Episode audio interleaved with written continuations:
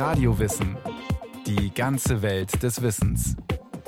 Ein Podcast von Bayern 2.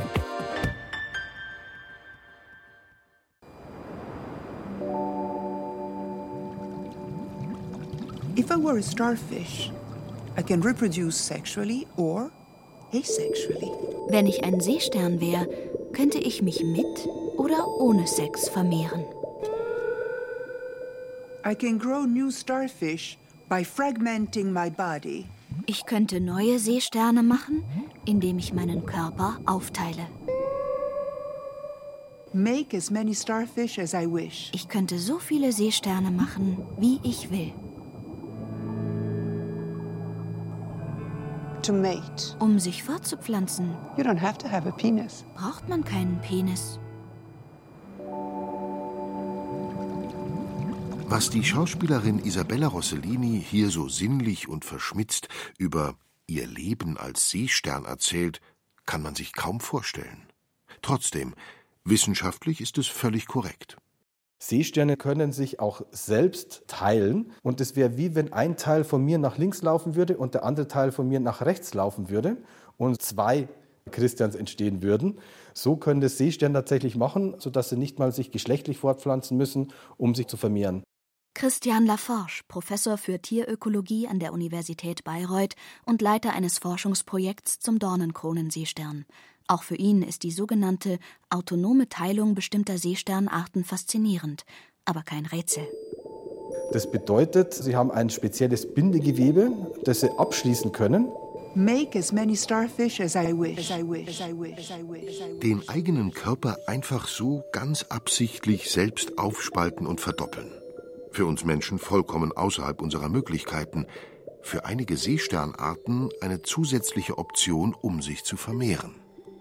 Isabella Rossellini zeigt das sehr witzig in ihrem knapp einminütigen Seestern-Kurzfilm. Einer von 18 Kürzestfilmen ihrer Serie Green Porno. Darin erklärt sie kuriose Vermehrungspraktiken aus dem Tierreich, indem sie jeweils selbst eines der Tiere darstellt. Im Seesternfilm steckt sie dazu in einem bauchig gepolsterten, fünfarmigen Seesternkostüm und wirft einfach mal einen einzelnen Seesternarm ab.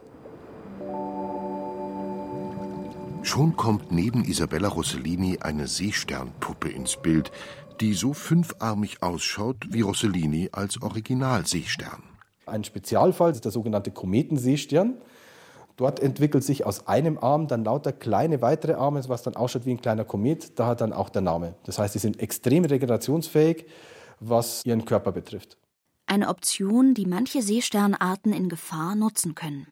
Nicht jede der weltweit knapp 2000 Seesternarten beherrscht die autonome Teilung und Verdoppelung so perfekt wie beispielsweise der Dornenkronenseestern im tropisch warmen Meer.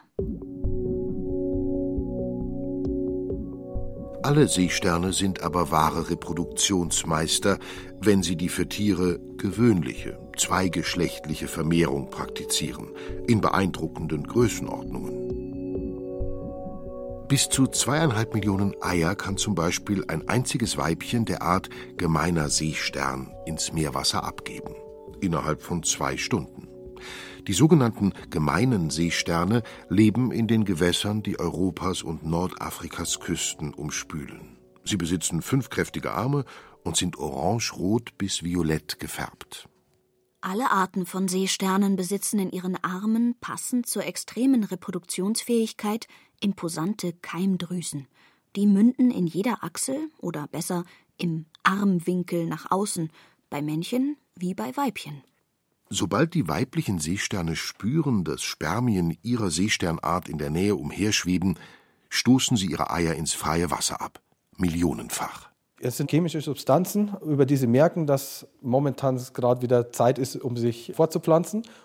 Ansonsten wird es ja keinen Sinn machen, wenn ich nur meine Spermien ins Wasser abgebe und kein Ei da ist, dass die Spermien befruchten können. Sodass alle das simultan machen. Wenn die mikroskopisch kleinen Seesterneier tatsächlich von einem umherschwimmenden Seesternspermium befruchtet wurden, entwickeln sie sich zu winzigen, durchsichtigen Larven. In dieser Phase ihres Lebens bildet der Seesternnachwuchs einen Teil des Planktons. Die Larven haben noch kein bisschen Ähnlichkeit mit Seesternen. eher mit einem durchsichtigen Fadenwirrwarr, und das driftet einfach mit der Strömung davon. Schon nach 24 Stunden ist die Metamorphose von der Larve zum winzigen Seesternchen bei manchen Seesternarten abgeschlossen. Auch für Spezialisten wie Christian Laforge wird es danach bald schwierig, das Alter eines Seesterns zu schätzen. Von der Größe her kann man nicht bestimmen, wie alt ein Seestern ist. Bedeutet, wenn sie viel fressen, können sie größer werden, wenn sie weniger fressen, werden sie wieder kleiner. Und Dementsprechend ist die Altersfrage sehr, sehr schwierig zu beantworten. Im Regelfall geht man davon aus, so zwischen 5 und 15 Jahren. Aber wenn Sie sich an die Vermehrungsstrategien erinnern, sind sie auch potenziell unsterblich. Denn wenn ich mich immer wieder teilen kann, lebt natürlich, selbst wenn der eine Teil abstirbt, der andere Teil weiter, dann teilt man sich wieder und der Teil lebt wieder weiter, sodass die Altersfrage sehr, sehr schwierig zu beantworten ist. Biologen schätzen, dass Seesterne in der Regel bis zu sieben Jahre alt werden. In der frühen Lebensphase sind Seesterne aber vor allem eins: Futter für andere Meeresbewohner. Trotzdem halten sie sich seit mehreren hundert Millionen Jahren höchst erfolgreich auf unserem Planeten. Die Seesterne gibt es schon sehr, sehr lange. Viel länger, als es uns auf der Erde gibt. Zu der Zeit, als sich die Seesterne entwickelt haben, gab es den großen Kontinent Gondwana, den Superkontinent aber das meiste Leben hat sich im Meer abgespielt. Das war im sogenannten Kambrium vor circa 540 Millionen Jahren, schon eine ziemliche Zeit her, weit vor den Dinosauriern. Die Dinosaurier kamen circa vor 235 Millionen Jahren auf die Erde, aber im Gegensatz zu den Dinosauriern leben die Seesterne heute noch. Und man kann sie in allen Meeren und Temperaturzonen finden. In kalten Polarmeeren unter arktischem Eis siedeln Seesterne ebenso wie in tropisch warmen Gewässern. Ein Ausschlusskriterium ist allein der Salzgehalt des Wassers. In Süßwasser kann kein Seestern überleben. Seesterne kommen tatsächlich in allen Weltmeeren vor und vor allem nicht nur an der Oberfläche, wo wir sie vielleicht beim Schnorcheln sehen, sondern sie kommen in den Küstenregionen vor, in Sandstränden, an Felsstränden, aber bis in die Tiefsee wo sie sich dann beispielsweise von dem organischen Material, das langsam nach unten rieselt, ernähren. So vielfältig wie ihre Lebensräume, so unterschiedlich und bizarr haben sich im Lauf von Jahrmillionen ihre Körper gestaltet. An die 2000 Arten können Experten voneinander unterscheiden, untergliedert in 350 Gattungen und die wiederum teilen sich in 31 große Familien auf. Bei einer allerersten Einteilung orientiert man sich vor allem an der äußeren Form der Seesternkörper.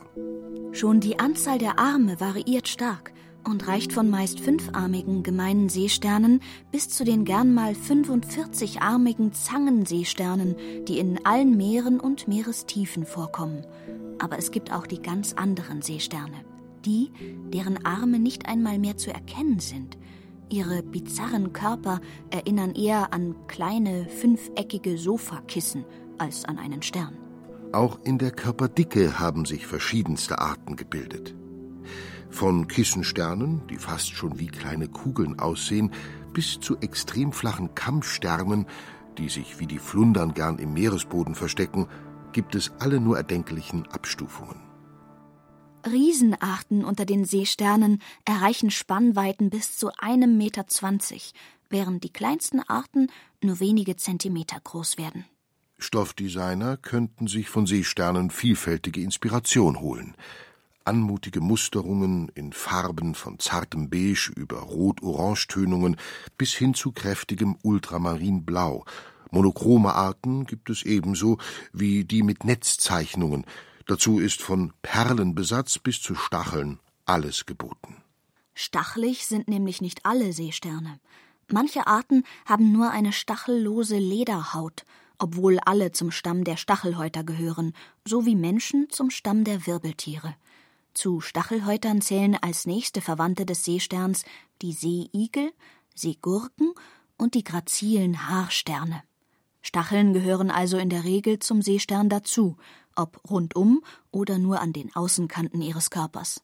Und das macht diese Arten sehr wehrhaft. Auch der Dornenkronenseestern zählt, wie der Name schon andeutet, zu den wehrhaften Arten. Er wird auch am Institut für Tierökologie der Bayreuther Universität erforscht, im Kellergeschoss. Hinter einer der vielen Stahltüren verbirgt sich dort ein Raum, in dem es sprudelt und plätschert. In seiner Mitte steht ein stattliches Aquarium. Es hat leicht die Größe von sechs Badewannen und beherbergt prächtige Korallen und viele bunte Korallenriffbewohner. Die Dornenkrone bewohnt allerdings eines der vielen kleineren Aquarien, die rundherum an den Wänden stehen. Ein Einzelbecken sogar. Außer dem prächtigen blauen Seestern mit seinen 14 Armen ist darin nicht viel zu sehen. Ja, er sieht sehr schön aus, aber der Dornenkronen-Seestern ist leider Gottes auch sehr giftig. Bedeutet, wenn man sich den Stachel richtig schön unter die Haut schiebt, kann das Gewebe außenrum auch nekrotisch werden, dass es abstirbt. Seine giftigen Stacheln sind aber nicht der Grund für die Einzelhaltung. Eher das, was im Dornenkronen-Seestern-Aquarium am Sandboden umherliegt. Kleine, daumenlange Korallenästchen. Und wie man sieht, der frisst es ganz leer, sodass nur das weiße Korallenskelett übrig bleibt. Ihn mit in das artenreiche Korallenbecken nebenan zu setzen, wäre also keine so gute Idee. Für seinen großen Appetit auf Korallen ist die Dornenkrone berüchtigt. Diese Seesternart taucht seit Jahren immer wieder in den Schlagzeilen auf, wenn es um das Great Barrier Reef geht. Das Great Barrier Reef liegt vor der Nordostküste Australiens und bildet mit seinen über 1000 Koralleninseln das größte Riff unseres Planeten. Sein Artenreichtum ist legendär. In den letzten 30 Jahren hat es allerdings die Hälfte seines Korallenbestandes eingebüßt. Und es heißt, die Gefräßigkeit des Dornenkronenseesterns hätte allein 40 Prozent davon verschuldet. Eine Fläche so groß wie 84.000 Fußballfelder. Nun wollen alle Riffschützer diesen berüchtigten Seestern besser kennenlernen. Verständlich, meint Tierökologe Christian Laforge. Die ersten Versuche, diesen Dornenkronenseestern Herr zu werden, waren nicht ganz so optimal, denn am Anfang hat man versucht, die auseinanderzuschneiden. Durch die Regenerationsfähigkeit der Seesterne hat man dann aus 1 macht 2. Beim Absammeln hat man am Anfang den Fehler gemacht, dass man sie nur an den Strand gelegt hat, nahe der Brandungszone. Und wenn Seesterne gestresst sind, geben sie ihre Eier und Spermien ins Wasser ab. Und die waren alle an einem Fleck, sodass die Befruchtungswahrscheinlichkeit extrem hoch war. Das heißt, man hat am Anfang sehr, sehr viel Fehler gemacht. Klar ist jedenfalls eins. Wie die allermeisten Vertreter der Spezies Seestern ist auch die Dornenkrone ein Raubtier der Meere. Und seine liebste Beute kann ihm nicht davonschwimmen. Über die Steinkorallen kann er sich in aller Ruhe hermachen. Der Dornenkronenseestern ist ein Spezialist, der sich an seine Nahrungsquelle, die Steinkorallen, sehr gut angepasst hat. Im Laufe der Evolution natürlich. Steinkorallen sind sehr gut verteidigt, weil die haben sogenannte Nesselzellen, mit denen sie sich verteidigen können. Die machen dem Dornenkronenseestern aber nichts aus, sodass er seinen ausstülpbaren Magen tatsächlich um eine große Fläche auch rumlegen kann und dann die einzelnen Polypen von dieser Koralle komplett verdauen kann. Das heißt, er frisst nicht nur einen ganz kleinen Teil von dieser Koralle, sondern kann teilweise den ganzen Korallenstock tatsächlich verdauen. So einen Magen, der sich wie eine Hosentasche nach außen stülpen lässt, besitzen viele Seesternarten. Auch die, die sich auf ganz andere Beute spezialisiert haben. Auf Muscheln zum Beispiel, wie der gemeine Seestern. Eine lebende Muschel nur mit den Fingern zu öffnen, wäre uns Menschen nicht möglich. Seesterne schaffen das, indem sie die beiden Muschelschalen sehr ausdauernd aufstemmen und der Muschel mit den Armen gleichzeitig die Frischwasserzufuhr und damit die Sauerstoffversorgung abschneiden. Das kann Stunden dauern. Aber sobald die Muschel sich einen kleinen Spalt breit öffnet, öffnet auch der Seestern seinen Mund, der sich mitten auf der Unterseite seines Körpers befindet. Und dann lässt er seine zarten Magenlappen herausgleiten, in das Innere der Muschel hinein. Damit hat die Muschel verloren. Seesterne haben keine Zähne oder andere Beißwerkzeuge, um ihre Beute zu zerkleinern. Darum wird alles, was nicht durch die Mundöffnung passt, außerhalb des Körpers verdaut. Man sieht die Stacheln an der Oberfläche. Jetzt sieht man leider Gottes die Unterseite schlecht. Gerade die erstaunliche Unterseite eines Seesterns würde Professor Christian Laforge gerne noch demonstrieren. Er krempelt einen Ärmel seines Hemdes hoch und greift mit der bloßen Hand ins Seesternbecken, um die Dornenkrone umzudrehen. Gefährlich sei das angeblich nicht bei diesem ungefähr handgroßen Exemplar mit Stacheln, lang und dick wie Streichhölzer. Da, komm schon. Die können ja nicht aktiv in die Haut reinbohren, sondern muss schon selber zu doof sein und reinlangen in die Stacheln. Deswegen kann ich schon auf der Haut haben. Und hier sieht man den Magen, wie der ausgestülpt ist. Und hier sieht man auch die Ambulakralfüßchen, weil es keinen Halt mehr hat, dass die ganz lang sind und er versucht, es irgendwo Halt zu bekommen. Die Ambulakralfüßchen sind eine Spezialität der Evolution und faszinierend. Alle Seesternarten besitzen sie, denn anders als Wirbeltiere oder Insekten haben sie keine stabilen Beine, die von einem Skelett verstärkt werden.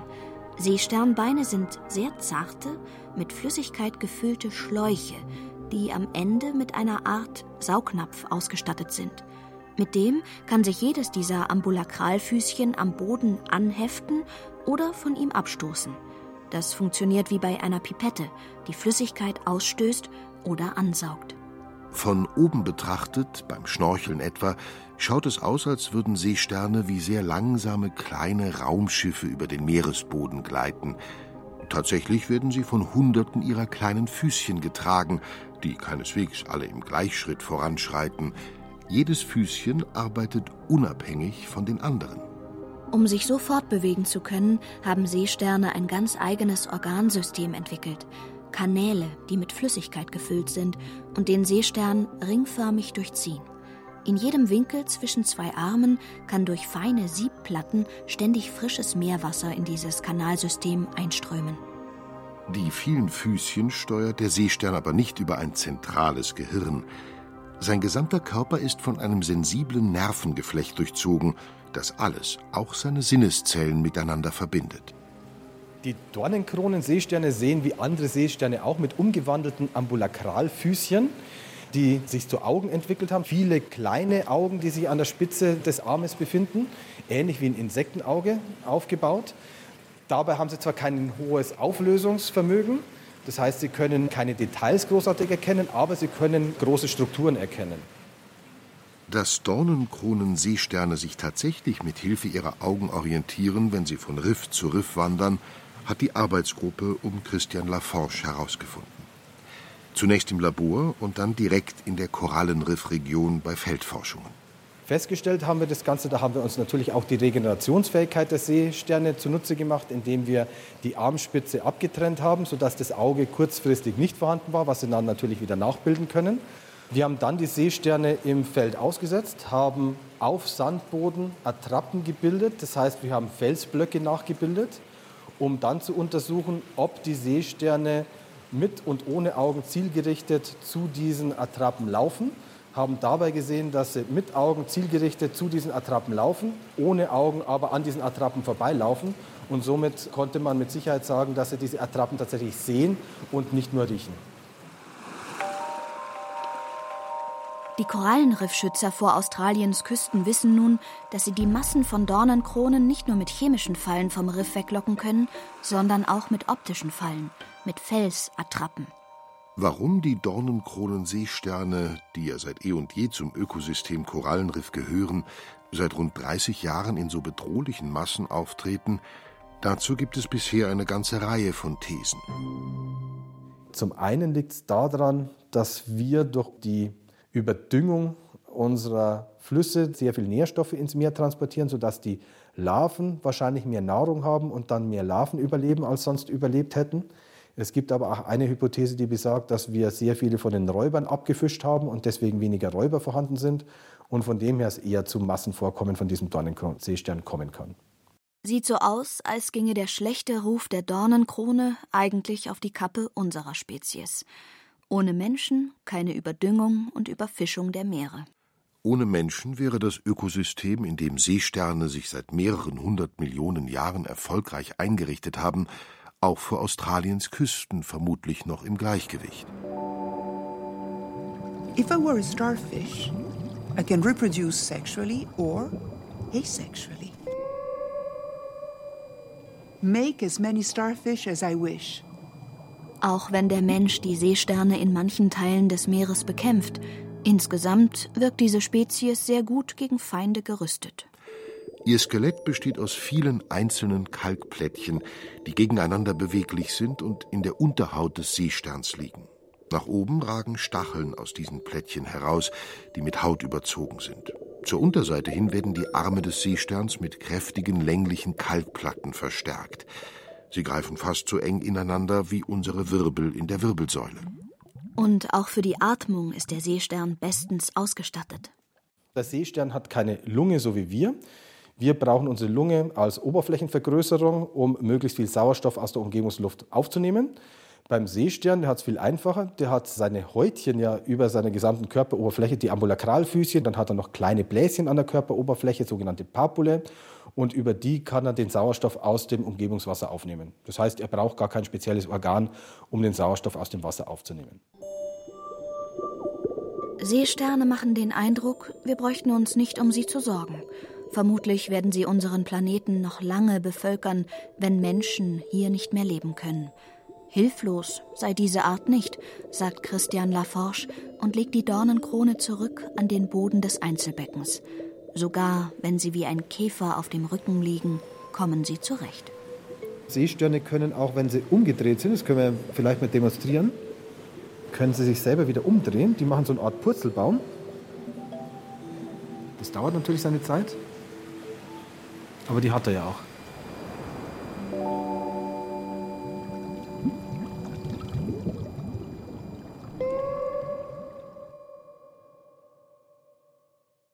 Sie hörten Seesterne, bizarre Schönheiten der Meere von Anja Mösing.